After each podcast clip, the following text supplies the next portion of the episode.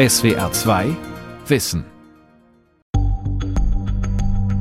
Laut den Vereinten Nationen befinden sich im Jahr 2020 auf der Welt nahezu 80 Millionen Menschen auf der Flucht. Mehr als vier Millionen von ihnen sind Asylsuchende. Ihnen droht die Abschiebung in Ursprungsländer, in denen Folter und Mord alltäglich sind. Die seelische Verfassung dieser Menschen kennt hauptsächlich nur ein Gefühl, das der Furcht. Im Denken der 1992 verstorbenen US-amerikanischen Politologin Judith Nissisch klar spielen Asyl, Vertreibung und schließlich die Furcht eine zentrale Rolle. Die Politologin Judith Nissisch klar Wie Demokratien Krisen überstehen von Michael Reitz. Was gehört zu einem freiheitlichen politischen System, zu einer Gesellschaft, in der das bestmögliche Zusammenleben garantiert werden soll? Ist es die Freiheit vor willkürlicher Gewalt und staatlich verursachtem Leid?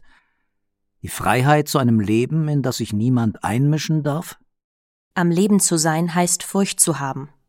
Und das nicht selten zu unserem Vorteil, denn das Erschrecken schützt uns oft vor Gefahren. Und wenn wir politisch denken, fürchten wir nicht nur um uns selbst, sondern auch um unsere Mitbürger. Wir fürchten eine Gesellschaft furchtsamer Menschen.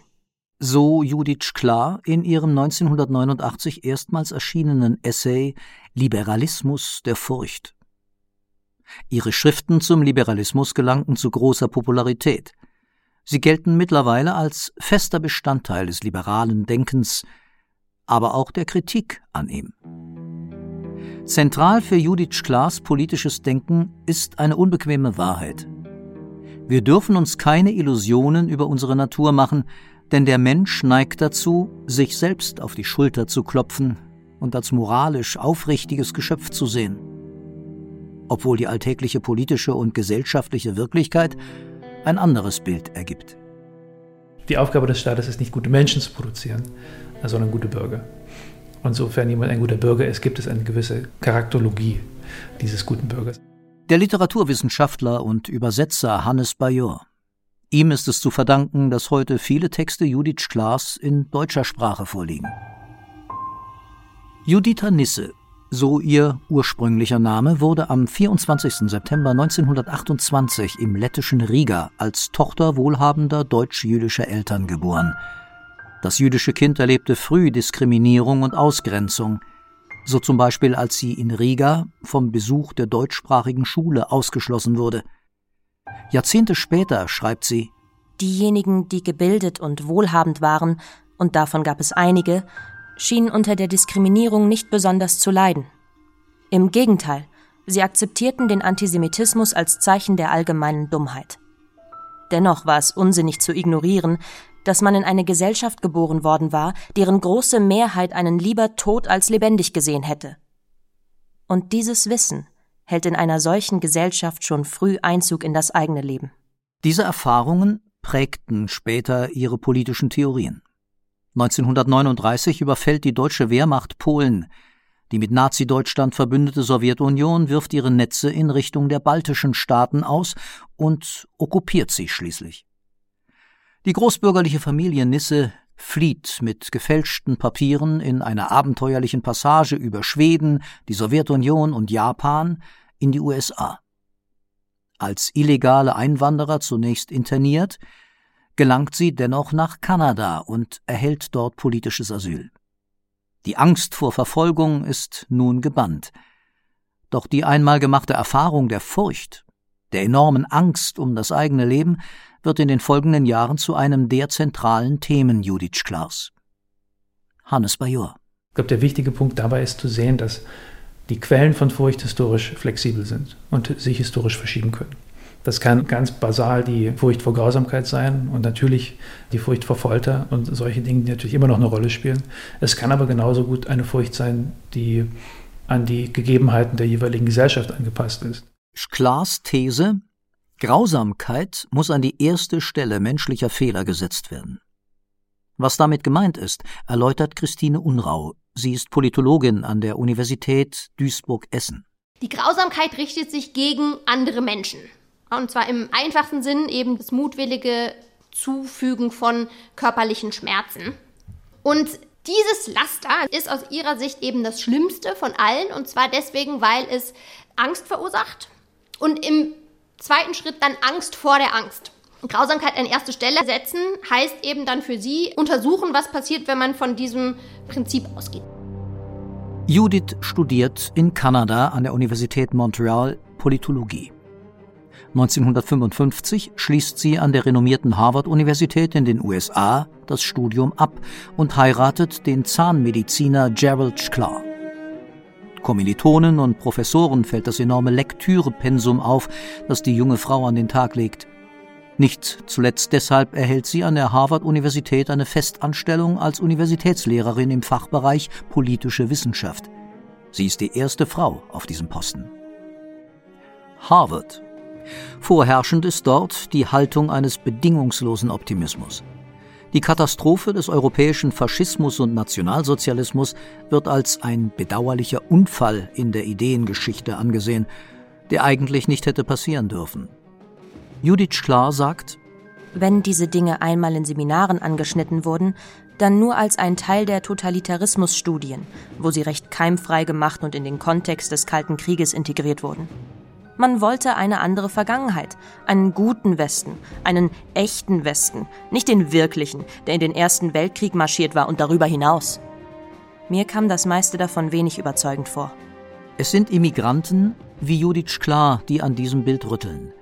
Denn die Erfahrung von Unmenschlichkeit, Diskriminierung und Massenmord lassen Zweifel daran aufkommen, ob politische Theorien nicht allzu oft von einem viel zu idealisierten Menschenbild ausgehen.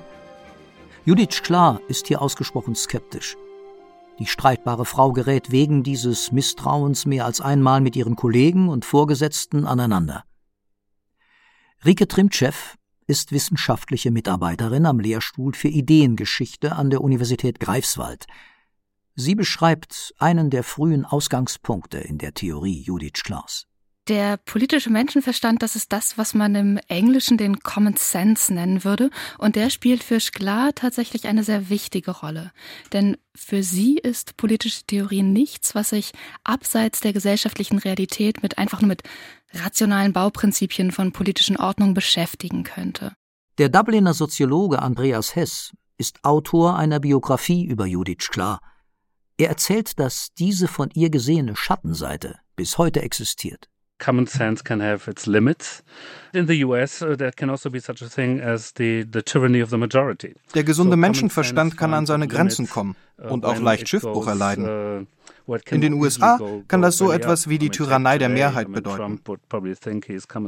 Man denke nur an Trump, der behauptet, er repräsentiere den gesunden Menschenverstand. Aber viele Menschen sind da anderer Meinung. Der Common Sense ist kein metaphysisches Konzept oder eine Form des Liberalismus, aber Ausdruck der allgemeinen Erfahrung. Insofern sollte sich jede politische Theorie nach ihm richten. Judith Sklar geht in den klassischen Schriften der liberalen politischen Theorie und gesellschaftlicher Utopien von Aristoteles, Montesquieu, Thomas Morris, John Locke oder Jean-Jacques Rousseau auf Spurensuche. Bei einigen der von ihr untersuchten Theoriegebilde hat sie den Verdacht, dass sie einen fundamentalen Fehler gemeinsam haben. Sie gehen von einer gesellschaftlichen Ordnung aus, wie sie sein sollte. Dadurch entsteht der Verdacht grundsätzlicher Fehlannahmen, was die Natur des Menschen und die seiner politischen Systeme angeht. Die alten Ideengebäude sind für Judith klar, nicht mehr bewohnbar, so Hannes Bajor. Politische Theorie ist für sie vor allem die Geschichte politischer Geschehen. Und dort destilliert sie bestimmte moralische Annahmen heraus, die sie sozusagen stärker als andere liberale Theoretiker ihre Analyse dieser vergangenen Ideengebäude zugrunde legt. Und dieses Ablehnen von Systemdenken und dieses Ablehnen von Formalismen macht, glaube ich, ihre Stärke aus. Also sie geht immer auf den einzelnen Fall ein und versucht daraus abzuleiten, was die moralischen Annahmen sind, die dem zugrunde liegen. 1957 veröffentlicht die Politologin ihr erstes Buch. Der Titel ist programmatisch. After Utopia, The Decline of Political Faith. Nach Utopia, der Verfall des politischen Vertrauens. Rike Trimtschew erläutert. Ihre Krisendiagnose bezieht sich auf politische Ideologien im Allgemeinen, besonders auf die politischen Ideologien, so wie sie im 19. Jahrhundert ausgestaltet waren. Da hat sie das Problem, die arbeiten mit zu starken Rationalitätsannahmen und sie arbeiten mit zu starken Zukunftshorizonten. Sie richten also Politik an einer fernen Zukunft aus und gucken eben nicht mehr, was gerade geschieht. Judith Klar ist der Meinung, Politisch-ethisches Verhalten ist nicht das Resultat von Regelbefolgungen. Der irische Soziologe Andreas Hess. Man kann sagen, dass sie an der gesellschaftlichen Software politischer Systeme interessiert war. Natürlich brauchen wir die Hardware, Institutionen, Wahlen und demokratische Verfahrensweisen. Das ist alles sehr wichtig, aber im Kern ist es die Software. Sie hat diesen Begriff natürlich nicht benutzt, aber er bezeichnet eine Art politischer Psychologie, die die Bürger befähigt, nicht nur ein Volk von Gesetzestreuen zu sein, sondern auch in persönlichen Entscheidungskonflikten dem eigenen Gewissen zu folgen.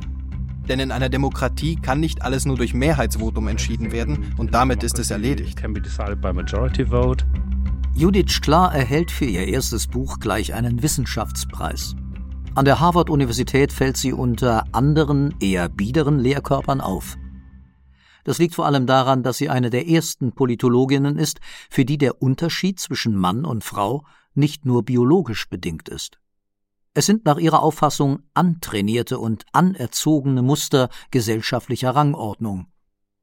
Skeptisch betrachtet sie deshalb hoffnungsvolle Visionen einer besseren Gesellschaft, die zunächst einmal nur auf dem Papier existieren. So die Politologin Christine Unrau. Diese Arten von Utopien, die sich dann entwickeln, die nennt sie tatsächlich Wegbereiter für einen, das zitiere ich jetzt mal, unerbittlich zukunftsgerichteten Aktivismus. Und den lehnt sie ab und hält sie für gefährlich. Dieser Perfektionismus, ja, dieser Willen, eine perfekte Gesellschaft zu schaffen. Sie ist eben skeptisch gegenüber diesem Perfektionismus, aber nicht gegenüber dem Willen zur Veränderung. Judith Klar glaubt, wenn es keine Instanz gibt, die den Menschen vor seinesgleichen schützt, ist sein Zerstörungstrieb nicht in Schach zu halten. Fatalerweise gilt das gerade für Utopien, wie beispielsweise das aus dem Geist des Humanismus entstandene Denken von Karl Marx und Friedrich Engels. Es mündet in Gewaltregime, in denen der einzelne Mensch nicht zählt.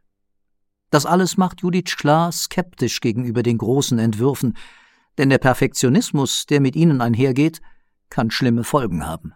Sie erkennt in so einer Obsession der Perfektion so einen wichtigen Ursprung von Totalitarismen. Wenn man quasi das Wohl der jetzt Lebenden völlig außer Acht lässt oder bereit ist zu opfern der irgendwie gearteten Vorstellung des perfekten Gemeinwesens, was man zu schaffen gedenkt, dann führt es eben zu diesen Exzessen, die aus den Totalitarismen bekannt sind.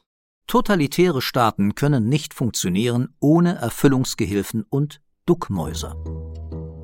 Judith Klar fragt sich deshalb, welche Rolle spielen eigentlich individuelle Gemeinheiten, Untugenden und Schwächen im gesellschaftlichen Zusammenleben? In ihrem 1984 erschienenen Buch Ordinary Vices, ganz normale Laster, geht sie dieser Frage nach. Seit jeher lag das Interesse vieler Philosophen bei den Tugenden und wie man sie befördern könne, und nicht bei der politischen Dimension der Untugenden, zum Beispiel die der Heuchelei. Die Öffentlichkeit wiederholt die politischen Kämpfe des täglichen Lebens und umgekehrt.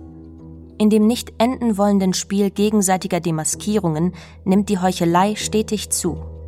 Indem jede Seite versucht, die Glaubwürdigkeit ihrer Rivalen zu untergraben, wird Politik zu einer Tretmühle aus Verstellung und Entlarvung. Eine Analyse, die heute aktueller ist denn je. Denn beispielsweise in populistischen Internetforen geht es nicht darum, den Gegner auf der argumentativen Ebene auszuschalten, viel effektiver ist es, ihn zu denunzieren.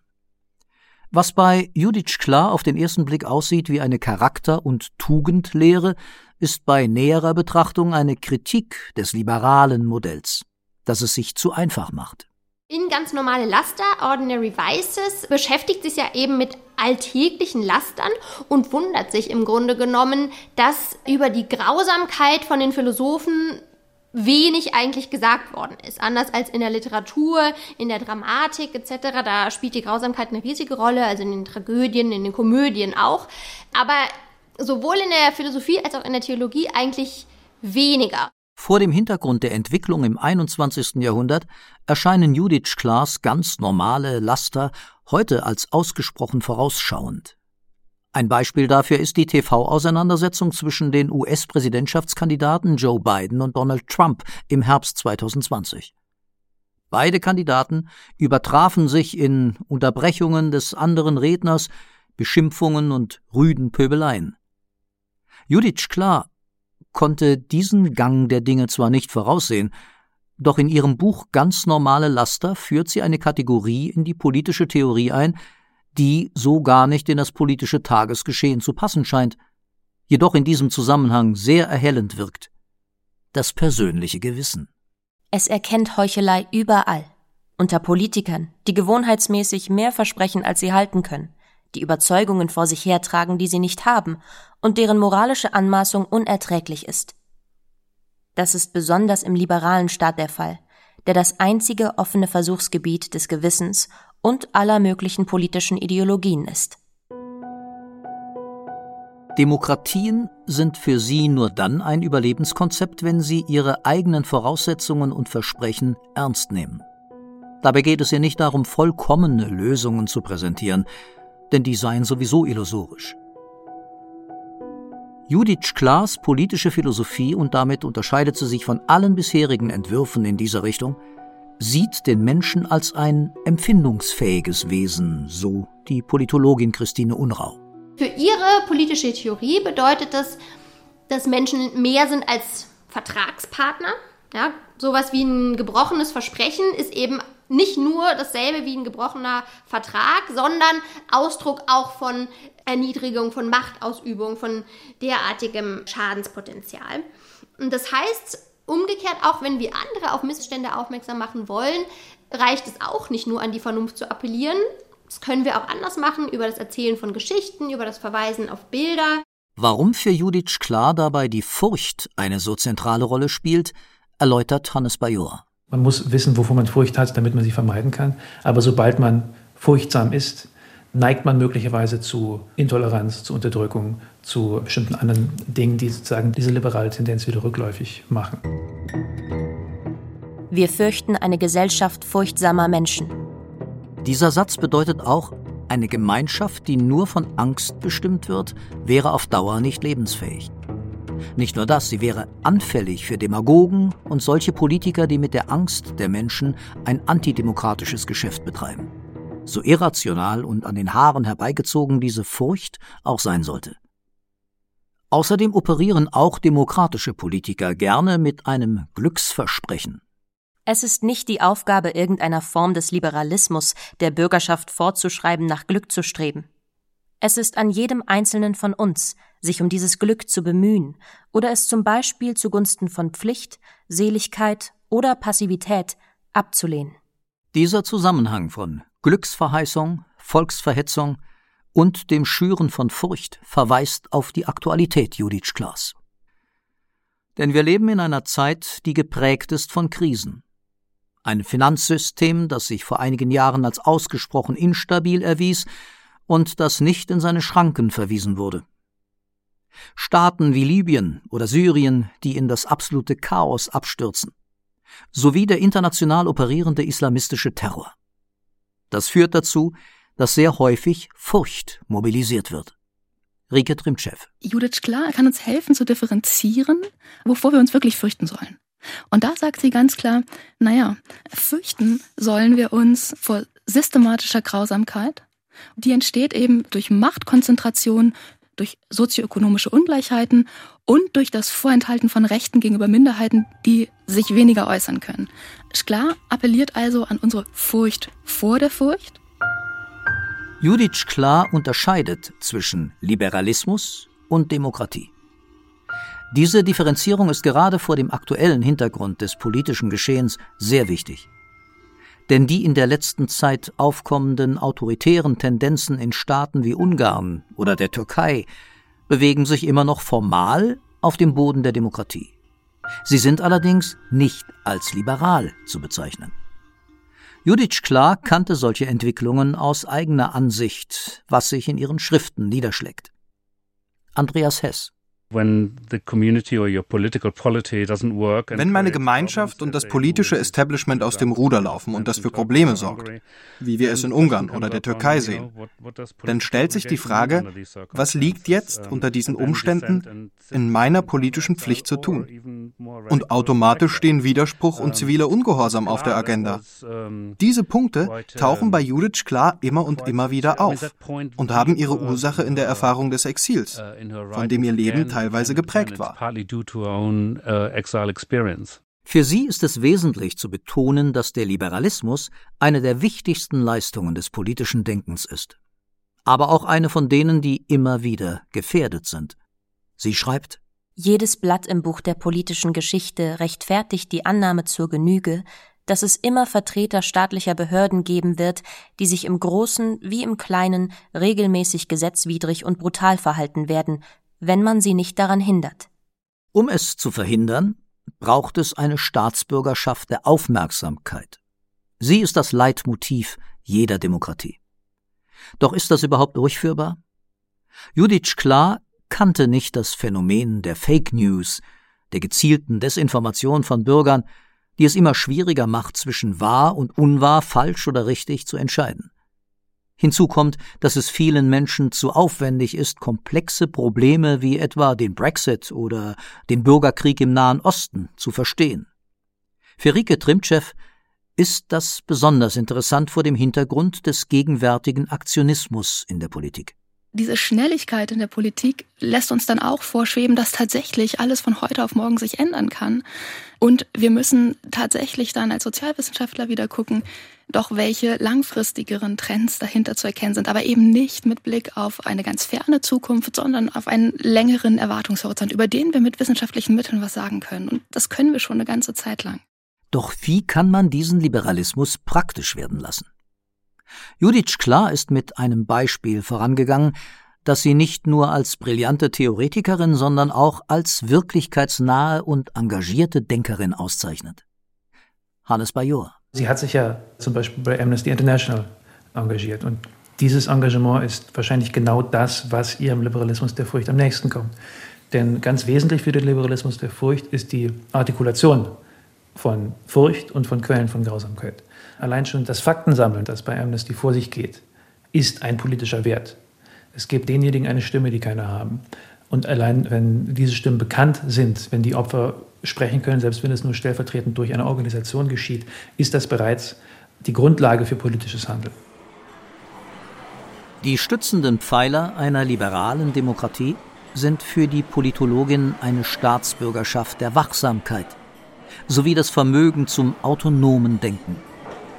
Hinzu kommt ein Staatsapparat, der über ein starkes Rechtsbewusstsein verfügt. Doch nicht nur Rechte sind in einer liberalen Demokratie wichtig, sondern auch Verpflichtungen.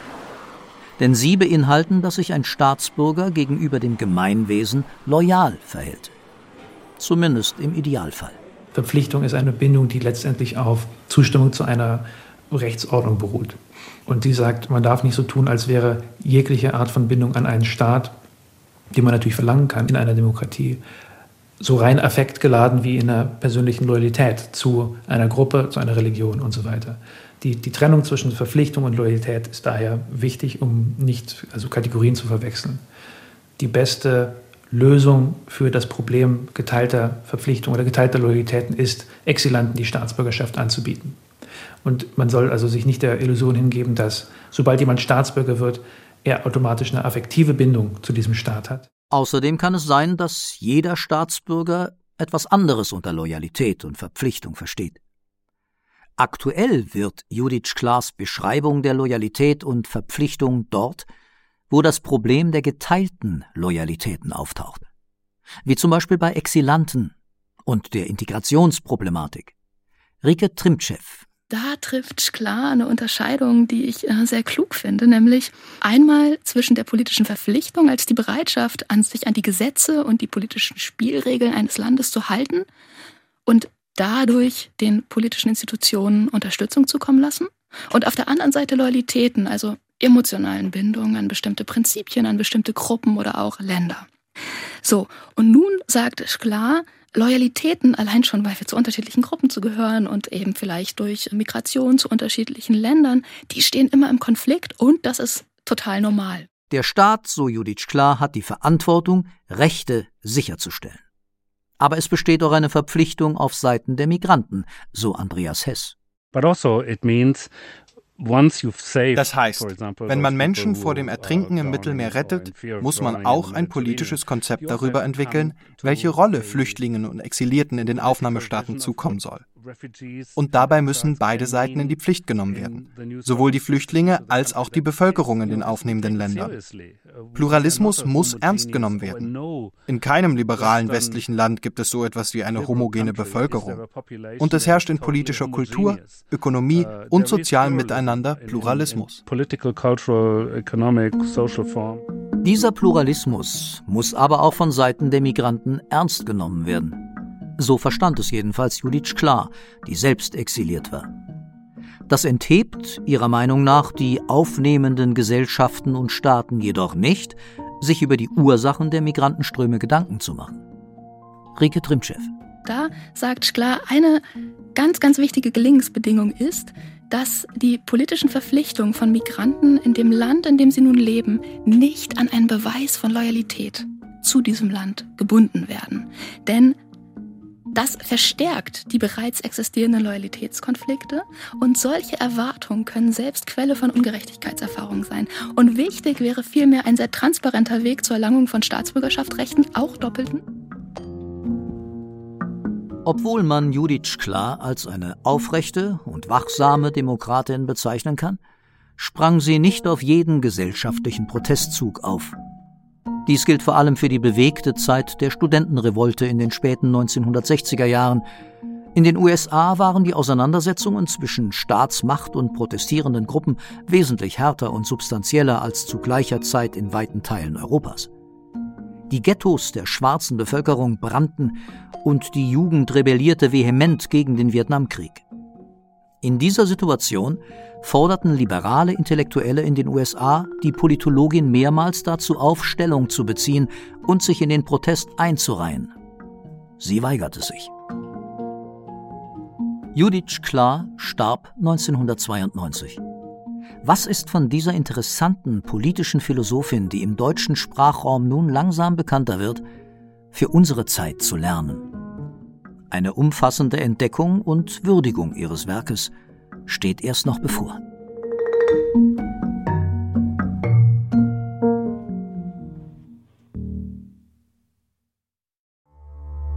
SWR 2 Wissen.